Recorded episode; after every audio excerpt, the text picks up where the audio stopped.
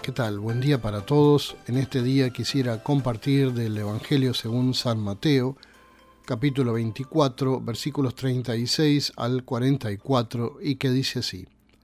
Pero en cuanto al día y a la hora, nadie lo sabe, ni siquiera los ángeles en el cielo, ni el Hijo, sino solo el Padre. La venida del Hijo del Hombre será como en tiempos de Noé porque en los días antes del diluvio comían, bebían y se casaban y daban en casamiento, hasta el día en que Noé entró en el arca, y no supieron nada de lo que sucedería hasta que llegó el diluvio, y se los llevó a todos. Así será en la venida del Hijo del Hombre. Estarán dos hombres en el campo, uno será llevado y el otro será dejado.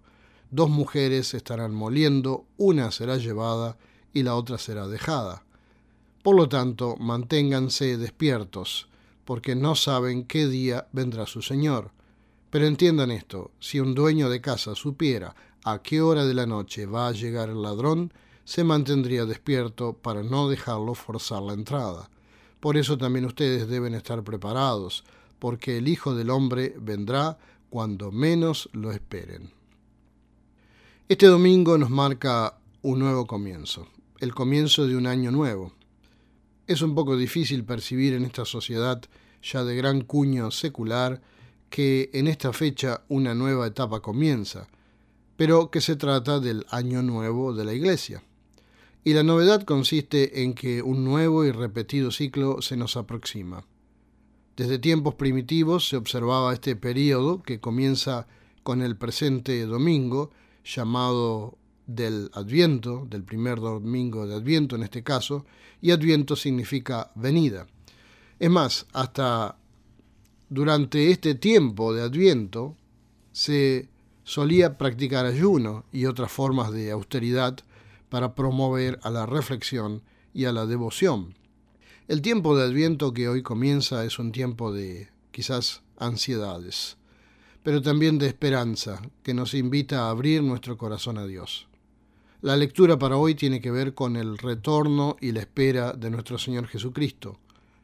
¿Qué habrán esperado los cristianos de la época cuando se escribió este Evangelio de Mateo? Un nuevo tiempo, seguramente, el reino de Dios, el juicio final, la presencia misma de Dios por medio de Jesucristo. ¿Y nosotros hoy qué esperamos? ¿Qué sentimos cuando pensamos en la segunda venida de nuestro Señor Jesucristo. Pues es este en verdad el motivo de la celebración y el tiempo del adviento. Tres palabras importantes rescatamos hoy, tres palabras que nos ayudarán a volver a casa con paz. Desconocimiento, preparación y juicio. Cuando hablamos de desconocimiento pensamos así, pues ignoramos cuáles son los planes de Dios aún para el día de mañana. Desconocimiento en el sentido que muchas veces creemos que tenemos el control absoluto sobre nuestras vidas. Planeamos nuestra vida con estudios, proyectos de trabajo, distintas carreras y cursos, metas a largo plazo. Aún existen muchos cristianos que llegan a preocuparse por su futuro y sus planes diversos, no pudiendo siquiera vivir su vida con contentamiento y en paz. Desconocimiento, pues no sabemos qué será de nuestra vida mañana. Y desconocimiento, pues no sabemos siquiera cuándo vendrá el Señor. Cuando hablamos de preparación, esto implica preguntarnos si de veras estamos preparados para el encuentro cara a cara con el Señor Jesucristo, que vendrá a juzgar a los vivos y a los muertos, como confesamos cada domingo a través de nuestros credos. ¿Hay un momento diario en nuestras vidas donde tenemos en cuenta esta realidad? Casi seguro que esto es difícil, pues anhelamos la vida, anhelamos vivir, amamos vivir, trabajar, planear y aún hasta disfrutar de esta tierra que Dios nos regaló, pero sin perder esa perspectiva y que no debe ponernos ansiosos, sino solo expectantes. Cuando hablamos de juicio, ahí se presenta incluso para muchos creyentes una dificultad. Piensan en que es difícil que un Dios de amor pueda venir con juicio. Y por otro lado pensamos, ¿quién podrá hallarse justo en aquel formidable momento? A este respecto debemos saber que Dios no deja de ser amor por depararnos un juicio, y un juicio justo. Hay mucha gente en este mundo que clama por justicia. Hay mucha gente en nuestro planeta que vive en la injusticia, sea social, económica, de poder, relegados de todo tipo de justicia. Dios hará justicia, sin duda, al final de los tiempos. Y el texto dice que unos serán llevados y otros serán dejados. Por otro lado, Dios no deja de ser amor por permitir un juicio. Él nos está esperando, quiere salvarnos. Él quiere tan solo nuestra entrega, aun con nuestro ser imperfecto y pecaminoso. Esa es la única condición para ser hallados justos en ese juicio. Pensemos en esta oferta de Dios a diario. Hay muchos cristianos que se preocupan por el juicio. No debieran hacerlo si de veras con fe ya le han aceptado. El otro día, cuando el frío empezó por aquí, de repente, mi vecina me dijo, ¿estás preparado para el invierno? Y le contesté, no lo sé. Le contesté, no sé, porque el frío me agarró de repente y creo que el cuerpo se resiste un poco hasta que se adapta al nuevo clima. Pero a la vez le contesté, no sé, porque estaba inseguro.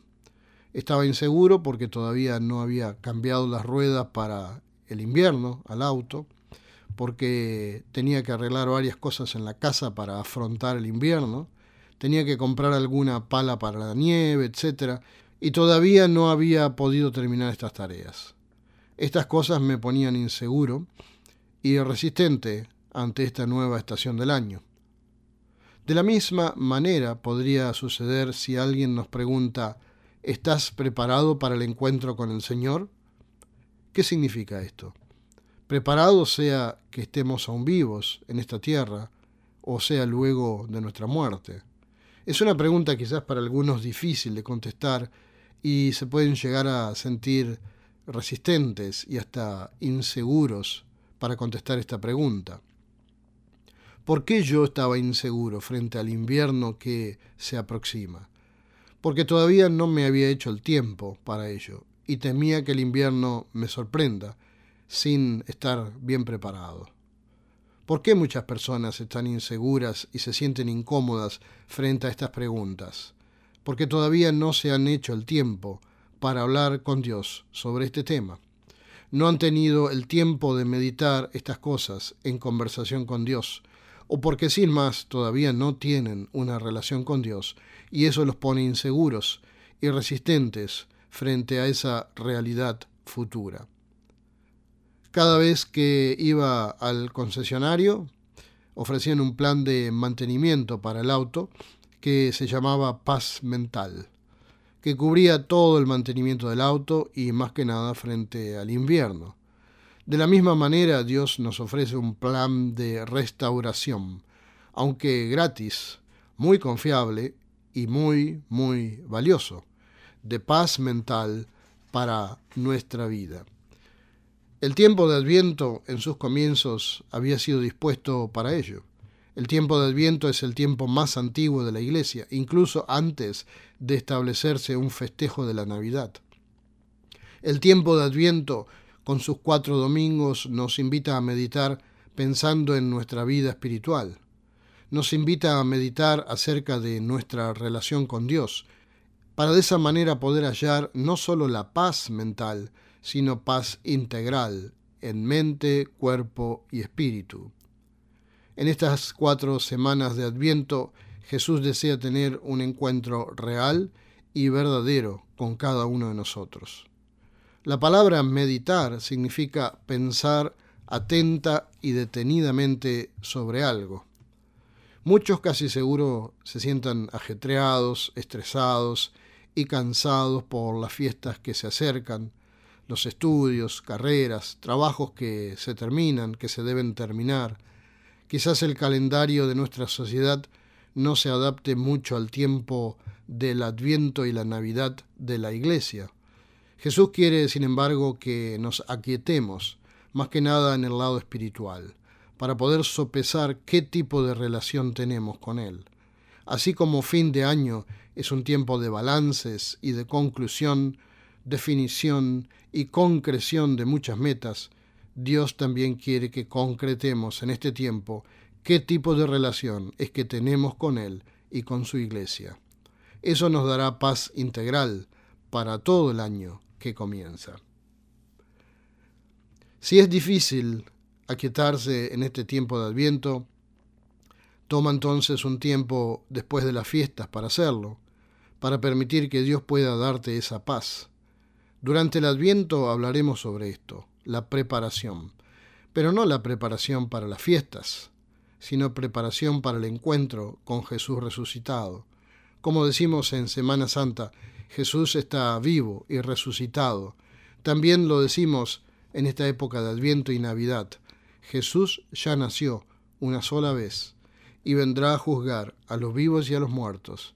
Y les pregunto, ¿estamos preparados para el encuentro con Jesús? Amén. Les deseo una semana muy bendecida.